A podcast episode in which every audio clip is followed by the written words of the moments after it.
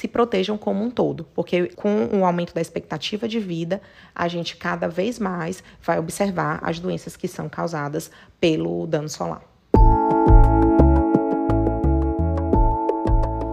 Olá, seja bem-vindo ao Som da Saúde, um podcast realizado por alunos e professores da UFMA com o objetivo de discutir saúde de um jeito fácil e descontraído.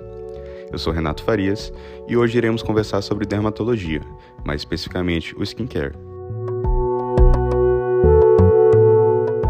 Tempos de mídias digitais e popularização do autocuidado, cada vez mais a população tem acesso e interesse em conteúdos sobre cuidados com a pele. Mas o que há por trás disso? Qual o papel dos cuidados com a pele no bem-estar e na autoestima?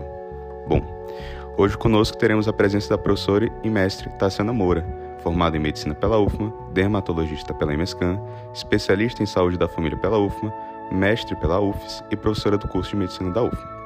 Seja bem-vinda, professora. Para iniciar nosso papo, introduzir um pouco do assunto aos ouvintes. Por que cuidar da pele? Qual a importância desse cuidado, a atenção, em específico, por parte dos pacientes?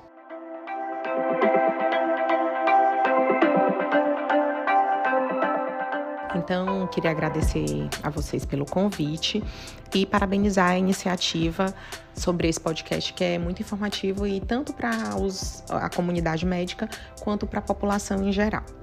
Então, por que a importância, é, qual a importância né, do cuidado com a pele? O cuidado com a pele ele é importante porque a pele é simplesmente o maior órgão do nosso corpo humano, né? Então a pele é um órgão que realmente precisa de cuidado. E eu costumo explicar que a pele é o que fica externalizado, é o que tem contato com tudo. Então a pele é a barreira de proteção, tanto contra infecções quanto contra a desidratação e ela serve realmente para proteger tudo que a gente tem por dentro. A importância de cuidar da pele, que hoje a gente vem tendo os pacientes cada vez, a, a, população no geral, cada vez ela está mais informada e deseja esse cuidado, é porque a pele é realmente a porta de entrada. Então, você tendo uma pele bem cuidada, você vai evitar tanto doenças de pele como dermatites, que são irritações, né, dermatites de contato, por exemplo, quanto previne outras doenças como os próprios cânceres de pele, que são, a maioria deles, totalmente preveníveis com o uso correto do protetor solar. Nesse sentido, como você avalia no geral o cuidado com a pele hoje em dia, a atenção do paciente e o interesse por trás desse tema? Realmente é uma coisa muito boa eu falar isso, porque principalmente nessa era é, pandemia e pós-pandemia, a gente vê como aumentou o interesse dos pacientes pelo cuidado com a pele. E a gente vê isso que começa desde a infância e a gente percebe até na, na fase adulta. O preconceito em relação ao cuidado com a pele diminuiu muito. Com, é, principalmente com esse adventos das mídias sociais, a facilidade que o paciente tem de tirar foto, de fazer selfie, de o tempo todo estar tá se expondo, veio um interesse muito maior em ter um cuidado com a pele. Hoje, os pacientes querem cada vez mais usar menos maquiagem e ter uma pele boa para que ele não precise cobrir imperfeições. Então, o cuidado com a pele realmente aumentou muito e a conscientização do paciente. Esse cuidado com a pele, ele não é só em relação ao que você passa, mas também aos hábitos que você tem. Então, hoje, cada vez mais, a gente vê os trabalhadores, pessoas que trabalham é, numa atividade laboral é com exposição solar, eles estão usando roupas que protejam, roupas mais compridas, né, manga comprida, calças que protejam a pele do dano solar, usam chapéus, óculos, então coisas que a gente não via antes. Cada vez mais a gente vê que o paciente ele está preocupado com isso, até porque a população está envelhecendo mais. Então os danos do sol eles estão vão, são cumulativos e vai chegar para aquela pessoa. Então, hoje, cada vez mais as pessoas estão cuidando mais. Isso é uma coisa muito boa, porque eles já vêm para a gente querendo cuidar e muitas vezes eles já estão até usando alguma coisa e querem que a gente faça um ajuste, um direcionamento de como vai ser feito esse skincare, que é essa rotina de cuidados com a pele. Bom, a senhora já direcionou um pouco na nossa abordagem sobre a questão do preconceito. Embora a gente tenha uma acessibilidade muito maior ao conhecimento e um interesse muito maior, por outro lado, ainda temos uma resistência muito grande a falar de pele, a cuidados com a pele, uma visão até sexista de que a pele é exclusivamente um cuidado feminino. como a senhora vê hoje essa abordagem ao paciente masculino, de que forma ela tem se popularizado, de que forma esse paciente tem chegado ao consultório? Então, os homens, eles estão procurando muito mais, né, o consultório para cuidados com a pele. Claro que a mulher procura realmente ainda muito mais. Só que a questão é que o mercado de cosméticos, ele também mudou, visando isso poder ter uma forma que se encaixe a todo tipo de paciente. Os homens, eles reclamavam muito da procura que, ah, eu não gosto de usar protetor solar porque ele deixa minha pele oleosa, melada. Então, hoje, com a mudança do veículo dos cosméticos, você consegue ter protetores solares que façam uma, inclusive, uma diminuição da oleosidade da pele do paciente ao longo do dia. Você já tem hidratantes corporais que não deixam a pele tão melecada, tão, com, com tanta tendência à sudorese. Os homens homens eles são naturalmente mais peludos no geral, né, do que as mulheres, então ele tem, eles têm mais pelo pelo corpo todo, então isso dificulta até um pouco o, a adesão ao tratamento. Mas hoje os homens estão procurando mais e eles estão se conscientizando mais dessa necessidade. E claro que o mercado dos cosméticos ele mudou. Então hoje a gente consegue oferecer para os homens e para todas as faixas etárias e tipos de pele um skincare, né, um, um cosmético que tenha uma cosmética que é a, a textura textura agradável e que muitas vezes já vai fazer o tratamento daquela pele. Então, hoje os homens aceitam mais o tratamento, ainda tem um pouco de tabu, mas a gente vê cada vez mais a procura e essa questão da orientação que ele já tem sobre a necessidade do cuidado com a pele. Em relação à clínica, até que ponto o cuidado com a pele pode interferir no estado geral do paciente? A senhora mencionou anteriormente sobre os cânceres que são alguns dos mais prevalentes na população em geral, mas além deles, de que forma a pele tem esse impacto na saúde integral do paciente? Gente, a pele tem totalmente impacto, né? Porque, como eu falei para vocês, é o que fica exposto. Então, doenças, por exemplo, como psoríase, que é uma doença inflamatória, crônica, não é uma doença infecciosa, mas é uma doença que tem muito preconceito e que impacta muito a qualidade de vida, porque na maioria das vezes o paciente tem placas, né, tem lesões no couro cabeludo, fica descamando o tempo todo, ou tem lesões nas palmas das mãos, nas plantas dos pés. Então, afeta aquele paciente em tocar na mão de alguém, cumprimentar as pessoas. E pacientes que trabalham, por exemplo, com atividades manuais e que têm aquela aquela, aquelas lesões nas mãos, eles vão ter dificuldade no trabalho dele. Por quê? Porque vai arder, vai ferir, vai coçar. Então, assim, o cuidado com a pele, é, as, as doenças de pele, elas impactam totalmente, tanto na qualidade de vida, quanto na questão psicológica do paciente. Então, os pacientes que têm é, muitas manchas no rosto, ou muitas lesões, doenças que causam corceira, quem é que fica tranquilo com o corpo com muito prurido, né, com coçando. Então, realmente é uma coisa que afeta na qualidade de vida do paciente. Então, o paciente se sentir bem a pele está boa, bem cuidada, melhora muito a qualidade de vida do paciente. E é o que eu observo no consultório, nos ambulatórios em geral. O paciente ele vem com a gente, ele quer melhorar a pele para ele voltar a se sentir bem consigo.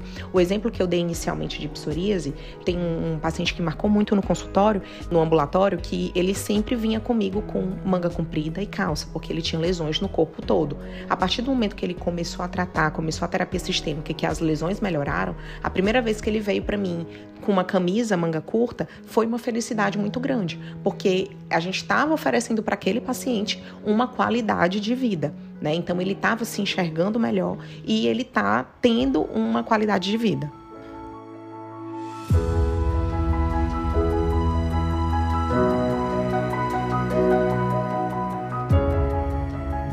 A senhora mencionou já algumas das doenças que compõem esse cenário principal epidemiológico do Maranhão, mas eu queria saber um pouquinho mais sobre esse perfil de paciente que chega ao consultório, tanto no consultório privado como na abordagem pública.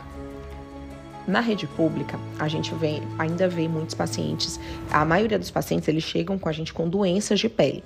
Então vai tanto da parte de micoses, como as tinhas, né, que são as impinges, o a pitiras versicolor, que é o pano branco, quanto doenças de cabelo, tinha no cabelo, que é a micose do cabelo, alopecia areata, que é uma doença autoimune. Então, no, no ambulatório, a gente vê muitas doenças. E o câncer de pele é uma das coisas que mais chega com a gente, porque a prevalência do câncer de pele não melanoma aqui no Maranhão é muito alta, porque a gente está numa cidade que tem sol o tempo todo. Eu costumo dizer para o paciente que aqui no Maranhão ninguém pega sol, o sol pega a gente. Independente de você não trabalhar no sol, não se expor ao sol, você faz as suas atividades do dia a dia. Você vai para o seu trabalho, você vai a um supermercado, você vai, vai fazer as suas atividades e o sol está presente o tempo todo. Então, Aqui no Maranhão, a radiação solar está presente o ano todo e no, no ambulatório do SUS a gente vê muitos pacientes chegando com câncer de pele. Na faixa etária pediátrica, além das doenças de pele é, comuns, bacterianas e virais e fúngicas, a gente tem uma prevalência muito alta da dermatite atópica, que é uma doença também inflamatória da pele, muito comum na faixa etária pediátrica. E os pacientes chegam tanto com a pele irritada, né, pele mais seca, mais sensível, mais sensível a dermatites, né, que são a irritações na pele, inflamações, tanto como outras doenças que a dermatite atópica predispõe, como molusco, verrugas, impetigo, que são doenças bacterianas e virais que são bem comuns nas pacientes que têm esse tipo de problema de pele, que é a dermatite atópica. No consultório particular, a gente já vê os pacientes eles chegam com doenças de pele, mas a gente já vê muitos pacientes que chegam querendo fazer o cuidado com a pele, querendo melhorar as manchas, querendo melhorar as rugas, querendo melhorar o aspecto da pele. Porque hoje a gente fala não só em rejuvenescer, a gente muda até um pouco isso, a gente fala em gerenciar o envelhecimento. Então, como a população está envelhecendo cada vez mais, né? A população tá, tá ficando a gente está chegando a uma expectativa de vida mais alta, cada vez mais eles estão procurando para isso. Então, eles procuram tanto para cuidados com a pele, usar cremes é, anti-rugas, proteção solar, fazer procedimentos estéticos que vão melhorar aquilo, mas a gente também recebe muita doença. A gente, na faixa etária pediátrica, no consultório, a gente vê muita dermatite atópica. O que a dermatite atópica vem junto, né? É, que é a questão das doenças bacterianas e virais que são mais prevalentes nessa população.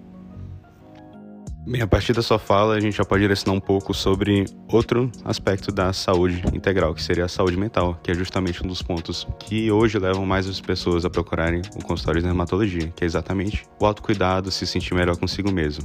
Como a senhora enxerga esse tópico dentro da sua prática?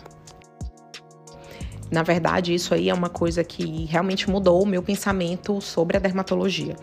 Quando eu pensei em fazer dermatologia, eu dizia, não, mas eu não vou fazer uma coisa que só passa creme, creme não vai resolver, né? Eu queria fazer uma coisa que agisse mais ativamente aí.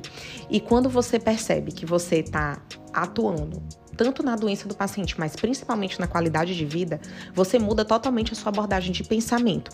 Então, o paciente que ele chega para você com um problema, ele chega deprimido, ou então vem a, a, família, vem o filho, os pais e dizem: olha, tem há três dias que eu não durmo porque ela tá se coçando o tempo todo, ela não tá indo para a escola porque tá cheia de lesão no corpo. E você volta, aquele paciente volta daqui uma semana e já diz que a família toda já está dormindo novamente, a criança voltou a ir para a escola, não está mais com vergonha de usar a, o uniforme da escola, o short da escola, a blusa da escola. Então, quando você vê isso, o paciente chega para você com essa melhora, e eu tô falando aqui em termos de doença, você já, já observa que isso aí não é uma questão só de saúde física, mas é com certeza uma questão de saúde mental. O dermatologista, ele realmente tem esse, esse impacto muito importante em relação à questão psicológica do paciente, porque é qualidade de vida. Você se sentir bem consigo, você se sentir bem com a sua pele, você cuidar de você é uma coisa que impacta na qualidade de vida. E é o que eu costumo dizer para o paciente. Encare o seu skincare, encare é, a, a, sua rotina de, de cuidados com a pele como um autocuidado. No mundo que hoje, cada vez mais a gente está é, preocupado em trabalhar, em produzir, em correr, o momento que você tira para se cuidar, para cuidar da sua pele, é o momento que você está fazendo um autocuidado. Então você consegue resolver muitas dores, né, que a gente fala dos pacientes com os cuidados básicos com a pele.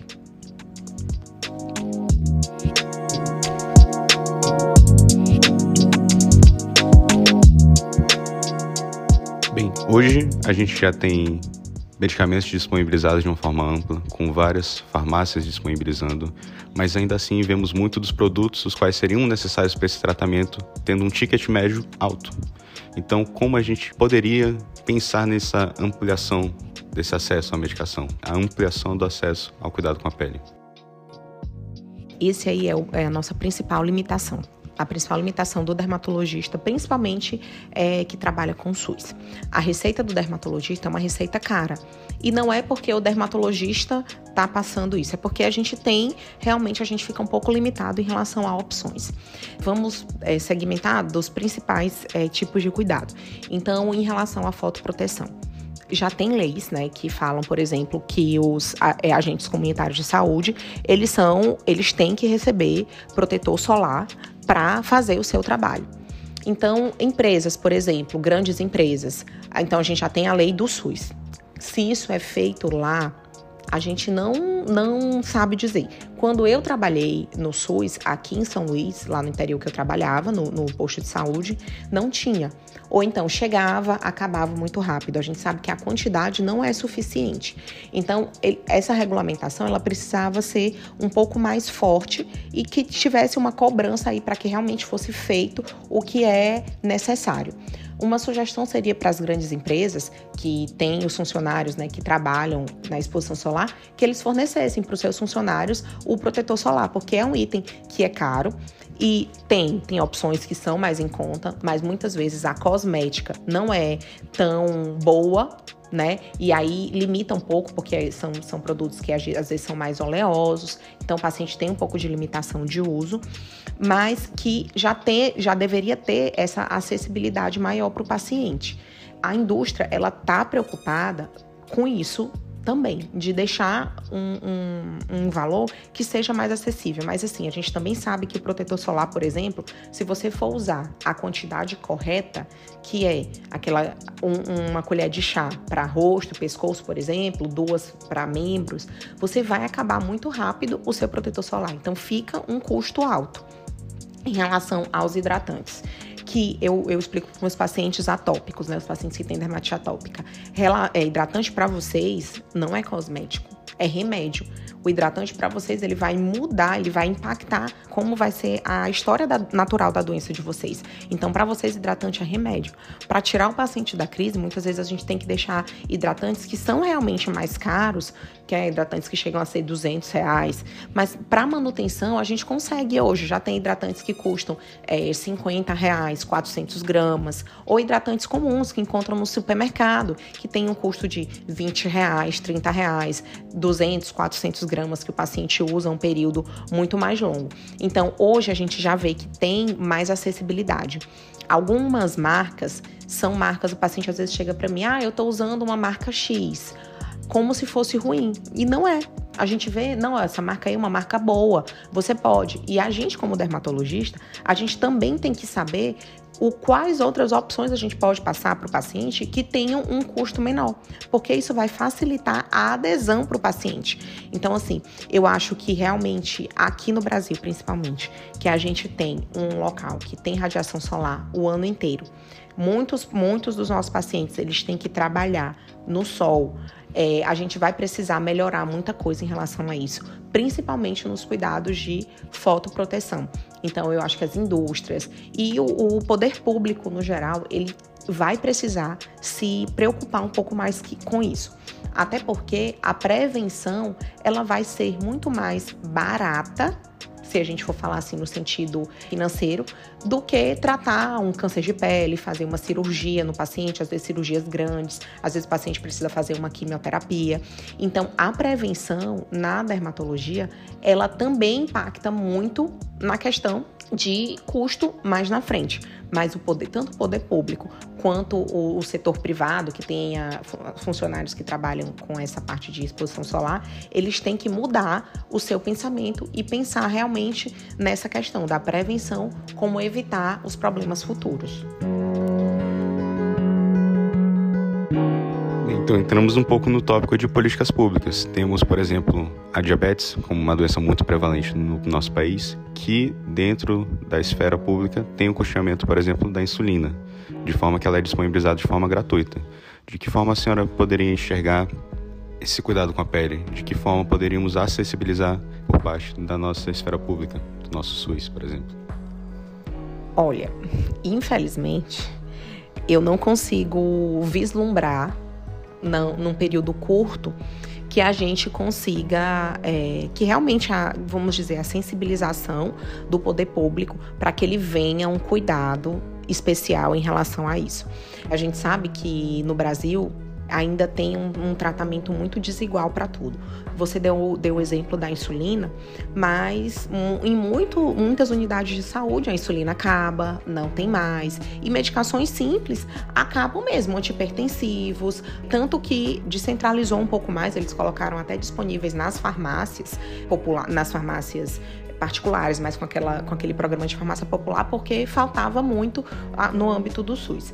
Então, assim, eu, eu infelizmente eu não consigo vislumbrar isso a longo prazo, a, um curto prazo, desculpa, mas eu acho que a, é, a sociedade brasileira de dermatologia, ela precisa começar a se preocupar um pouco mais com isso e de repente lançar propostas, propostas que vão para a Câmara, Câmara Federal, propostas que venham, que, que levem para votação, para que possa pensar um pouco mais nessa mudança de realidade.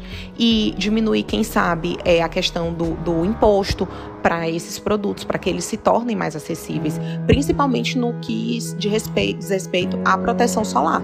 Visto que aqui no Brasil a gente sabe, como já falei várias vezes, a radiação solar é o ano inteiro. Bom, entrando na reta final da nossa entrevista, queria saber um pouquinho sobre qual seria uma rotina básica para uma pessoa que não tem tanta exposição solar, um trabalhador regular. Então, gente, a rotina básica de cuidados começa com a higiene da pele, né? Então, sabonetes, idealmente sabonetes que sejam para o seu tipo de pele. Então, tem sabonete para pele oleosa, tem sabonete para pele mista, tem sabonete para pele seca e sensível, né? Que geralmente esses pacientes eles usam sabonetes que são síndets, né? Que é, é, sem aquele detergente, né? Sem sabão. Então, ele resseca bem menos a pele, os, os pacientes que têm a pele mais sensível. Então, é a higiene da pele, lavar duas vezes ao dia com sabonete adequado para sua pele. A hidratação, que o paciente pode usar de acordo com a necessidade. Hidratação da pele à noite. Muitos hidratantes eles já têm ativos rejuvenescedores ou ativos clareadores. Então a gente já entra com a hidratação da pele e com o tratamento muitas vezes. E pela manhã a proteção solar, que a proteção solar ela deve ser feita por todo mundo, inclusive a faixa etária pediátrica né? Então as crianças elas também precisam da proteção solar. Claro que não é aquela proteção solar para ficar em casa, mas aquela proteção solar quando ele já começa a ter mais atividades fora de casa. E hoje cada dia mais a gente vê as crianças tendo futebol, balé, além da escola, música, então eles têm muitas atividades fora aquela rotina apenas de escola. Então o básico é lavar o rosto, é a limpeza, né, a higiene, pelo menos lavar o rosto duas vezes ao dia à noite a hidratação e pela manhã a fotoproteção. Claro que para pacientes que têm a pele mais seca, mais sensível, ele vai precisar hidratar a pele tanto à noite quanto pela manhã, e quando você usar o hidratante pela manhã, você usa o hidratante e logo em seguida você passa o protetor solar. Lembrar da importância de reaplicação do protetor solar. O que o Consenso Brasileiro de Fotoproteção fala é que ele tem que ser reaplicado a cada duas horas ou a cada hora se você estiver em, em, é, imersão, né, na, dentro da água ou em atividades que, tá, que está suando muito. Mas no geral a gente pede para essa aplicação, essa reaplicação ser feita a cada duas horas. E para as mulheres a gente tem protetor solar, né? Mulher que gosta de usar maquiagem, a gente tem protetor solares que são com cor, né? São protetores com base. Então já entra ali naquele cuidado. E a gente tem que também tentar é, deixar uma rotina muitas vezes é, mais enxuta, porque não é todo paciente nem que pode usar vários tipos de cremes, várias coisas, e nem que tem que gosta também de usar. Então a gente muitas vezes tenta deixar uma rotina um pouco mais enxuta para facilitar a adesão desse paciente. Por fim, como é a rotina do dermatologista para as pessoas que ouviram o podcast e que já tem interesse nessa área, como é essa rotina, como é a residência e de que forma é essa atuação dentro do mercado hoje no Brasil. Eu sou é, é, até suspeita em falar nisso, porque realmente eu sou uma entusiasta da dermatologia. Eu gosto muito da nossa especialidade. Eu acho que a gente consegue uma amplitude muito grande de. A, a nossa atuação é muito grande. A residência médica, ela continua sendo muito difícil, né? Eu acho que cada vez mais, porque não aumentaram tanto o número de vagas de residência médica, mas aumentaram muito o número de, de alunos que estão saindo das faculdades de medicina, né? Porque aumentaram muito o número de vagas da, nas faculdades. Então, a residência médica ela é muito importante, porque é lá que você vai realmente é, ter a vivência da dermatologia. E dermatologia, quando, como a gente tem muita doença de pele, muitas lesões que são parecidas, a residência médica ela vai te dar esse diferencial, porque o dermatologista ele precisa ver para ele conseguir é, memorizar, para ele conseguir estudar, ele precisa ver. Então, quanto mais doenças você vê, Quanto mais você tiver é, contato com isso durante a residência, você vai ter uma formação melhor. Então, a residência eu ainda vejo como um, um, uma coisa assim realmente indispensável na dermatologia. Então, quando a gente termina a residência, como é que é a atuação? Todo mundo que sai da residência fica um pouco perdido, mas a gente consegue ter muito é, ainda o mercado de trabalho ele ainda tem, ele ainda está precisando e precisando muito de dermatologista, tanto para atuar no SUS, atendendo os pacientes, né, é, tanto município, estado, porque tem poucos dermatologistas que fazem esse tipo de trabalho, então tem essa, esse tipo de atuação. E tem a questão do consultório particular que claro que tudo isso aí é com o tempo. Então, com o tempo que vai ficar, vai melhorar, você vai ser conhecido, você vai ter muitos pacientes, mais pacientes. Mas a principal questão que eu vejo é porque o dermatologista ele trata doença de pele, ele faz cirurgias, tanto pequenas cirurgias para tirar lesões benignas, né, como os nervos, que são sinais, acrocórdios, né, que são os fibromas moles, ou pequenas pintas, como para fazer cirurgias maiores, cirurgias de câncer de pele, cirurgias que são reparadoras. Então, o dermatologista ele age na parte clínica, age na parte cirúrgica e também age na parte estética né? Que hoje os, os pacientes estão, a, a população está buscando cada vez mais o cuidado com procedimentos e a busca de procedimentos estéticos cada vez mais cedo, visando essa questão de prevenção, prevenção do envelhecimento, aos cuidados e querendo também se sentir bem, né? Sentir bem consigo. Uma outra área também que tem a atuação do dermatologista é na questão hospitalar. Então, tem pacientes que internam, por exemplo, com farmacodermias, que são é, alergias a remédios né, farmacodermias graves, o dermatologista ele entra nessa frente. Tem os pacientes de pênfigo, por exemplo, que é uma, uma doença que é uma bulose, que é doença que dá bolhas na pele. O paciente muitas vezes precisa internar para fazer hiposterapia. E aqui no Maranhão, hiposterapia com corticoides, né? E aqui no Maranhão a gente não pode esquecer da hanseníase, que é uma doença infecciosa muito prevalente. Nós estamos com uma, uma prevalência muito alta, né, em torno de 2,4 é, pacientes que adoecem a cada 10 mil habitantes. Então, é uma, uma quantidade muito alta, né, a incidência, na verdade, da hanseníase aqui no Maranhão. E a hanseníase, é, infelizmente, as reações hansênicas, elas muitas vezes levam à internação. Tanto a reação reversa, que é a, é reação tipo 1, que o paciente muitas vezes tem o reavivamento das lesões, o surgimento de febre, mal-estar geral, astenia, quanto a reação tipo 2, que é o eritema nodoso rancênico, que o paciente fica com caroços, né, são nódulos no corpo, algumas vezes esses nódulos ulceram. Então tem as vasculites também, que o que são é uma outra doença que, que tem internação hospitalar. Então o dermatologista, ao meu ver, é um médico completo. Ele atua tanto na clínica, quanto na cirurgia, quanto no hospital e também na parte estética. Perfeito, doutora. Muito obrigado pelo nosso papo, por nos receber. E que mensagem final a senhora gostaria de deixar? O que eu gostaria de falar para vocês, cuidem da pele de vocês, né? A pele realmente é o maior órgão do corpo humano e, muitas, e, e, fiquem atentos aos sinais que a pele de vocês está mostrando. Então, muitas vezes, uma pele ressecada é porque você está usando de repente um sabonete que não é adequado para sua pele, um sabonete que tem é, triclosano, que tem substâncias que vão irritar a pele, como por exemplo tem no Protex, que virou um, uma febre durante a pandemia, né? Porque é um sabonete antibacteriano. Então, muitas vezes sua pele não precisa de tanta limpeza assim. Então, fiquem, fiquem atentos aos cuidados. Outra coisa também também é, urticárias. Tem pacientes que a, a urticária muitas vezes ela é idiopática e ela tem a ver com o estresse, com o, o, que o paciente está tendo de emoção, né, o, o, aspecto emocional. Então fiquem atentos aos sinais que a pele de vocês está mostrando, porque esses sinais muitas vezes eles estão sendo o início de algumas doenças que vocês podem estar tá apresentando.